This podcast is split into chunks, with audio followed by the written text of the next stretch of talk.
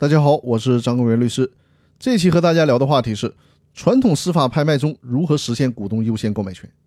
我们来一起学习一下股东的优先购买权在传统的股权司法拍卖的时候究竟是如何实现的。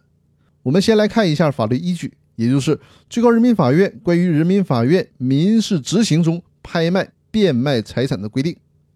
其中第十六条规定的原文是这样的：拍卖过程中有最高应价时。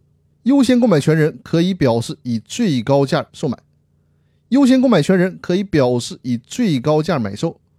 如无更高应价，则拍归优先购买权人；如果有更高应价而优先购买权人不做表示的，则拍卖归该应价最高的竞买人。顺序相同的多个优先购买权人同时表示买受的，以抽签方式决定买受人。接下来呢，我给大家解释一下这条司法解释要表达的意思。也就是说，在司法强制拍卖股权的时候，首先需要由拍卖机构确定最高的应价。比如说，拍卖隔壁老王所持 A 公司的股权，起拍价格是十万，后来有人竞价到了一百万，这个时候暂时没有人出更高的价格了。于是呢，拍卖机构应该询问在场的 A 公司曾经表示过行使优先购买权的其他股东。如果其中一个股东小明表示他想以一百万的价格购买隔壁老王的股权，那在这种情况下，小明就在一百万的价格基础上享有优先购买权。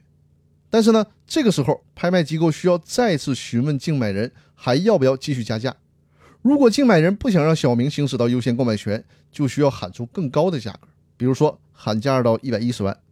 这个时候呢，拍卖机构需要再次的询问其他股东要不要以这个价格行使优先购买权。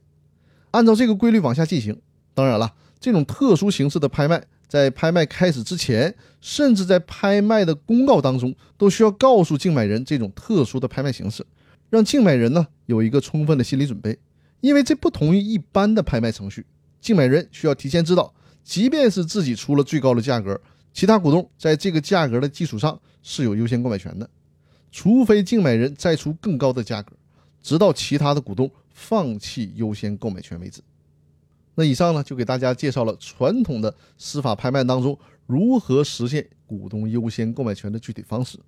那好，更多内容我们下期继续。谢谢大家的收听。